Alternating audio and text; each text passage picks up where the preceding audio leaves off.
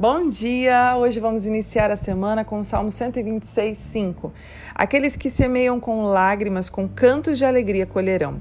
Aquele que sai chorando enquanto lança semente, voltará com cantos de alegria trazendo seus feixes. Nós sabemos que mesmo num tempo de dificuldade, de choro, nós precisamos continuar semeando, porque lá na frente nós temos a promessa de colher, né, de fazer essa colheita com cantos de alegria. E muitas das vezes, né, nós sempre dizemos: oh, uau, eu quero receber o melhor dessa terra, eu quero colher sim o melhor dessa terra, mas nós não paramos para pensar que essa estrada ela nem sempre vai ser cercada por rosas, né? Os espinhos virão, né? Nessa estrada tem aquele tempo de dificuldade. E assim como Jesus, quando está ali, né, pedindo para o Pai, passa de mim esse cálice, ele entendeu depois, todavia seja feita a tua vontade. Deus ali naquele momento não afastou as dificuldades de Jesus, porque era necessário passar por aquilo, né? Era necessário para a nossa salvação.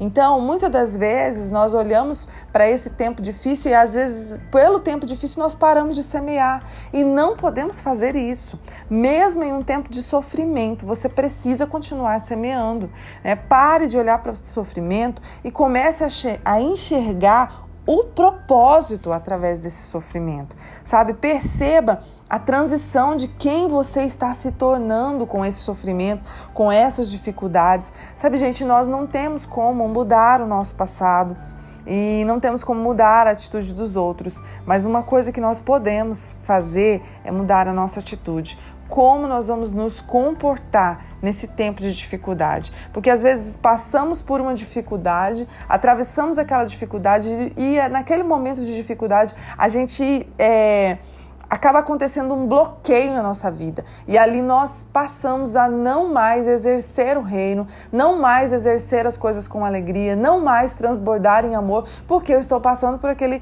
é, momento de dificuldade. Aquilo me, eu começo a me tornar amargo e não é isso que o Senhor quer para nós. Nós precisamos olhar para esse período de sofrimento e enxergar o propósito lá na frente. E nem sempre Deus vai te explicar. Quando nós olhamos para a vida de Jó, né, Jó passou passou ali por uma situação de muitas vezes desespero. E ele fazia muitas e muitas perguntas e não foi fácil aquele momento, né? E o Senhor se calou, o Senhor não falou nada com Jó, até que lá no final do livro você vê o Senhor se manifestando. Mas às vezes a gente acha que a gente precisa saber o porquê que estamos passando aquilo, nós precisamos saber o para que estamos passando aquilo, mas nós esquecemos que nós, filhos de Deus, não vivemos pelo que sabemos ou pelo que vemos, nós vivemos por fé. Você vive por fé, né? Você não precisa ver, você não precisa saber, mas você precisa é, é, fazer aquilo que a palavra diz, independente da circunstância que você vive, independente do sofrimento, da dificuldade que você está passando, simplesmente manifeste o reino através da sua vida, porque lá na frente vai ter uma colheita de alegria. E essa é a palavra que o Senhor trouxe para iniciar essa semana. Então, é, cuide das suas atitudes. Né? E mesmo em um tempo de dificuldade, por favor, manifeste o reino, faça conforme o Senhor te ensinou, semeie, né? Faça com alegria, mesmo que seja um tempo de choro, né? mas lá na frente você vai ver que a colheita vai valer a pena. Pai, muito obrigada por essa palavra. Nos ajuda, Pai, a semear, independente do tempo, se é um tempo de dificuldade, se é um tempo de sofrimento, se é um tempo de enfermidade, de escassez. Eu sei que nós podemos ainda manifestar, eu sei que nós podemos ainda semear, Pai, e mesmo que seja com lágrimas, mesmo que seja um tempo de muita dificuldade, mas nós sabemos que lá na frente iremos colher e com alegria.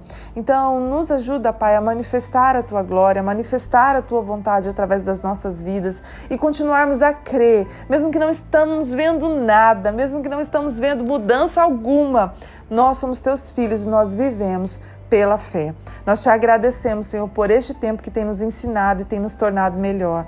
Em nome de Jesus, amém. Deus abençoe seu dia, Deus abençoe a sua semana.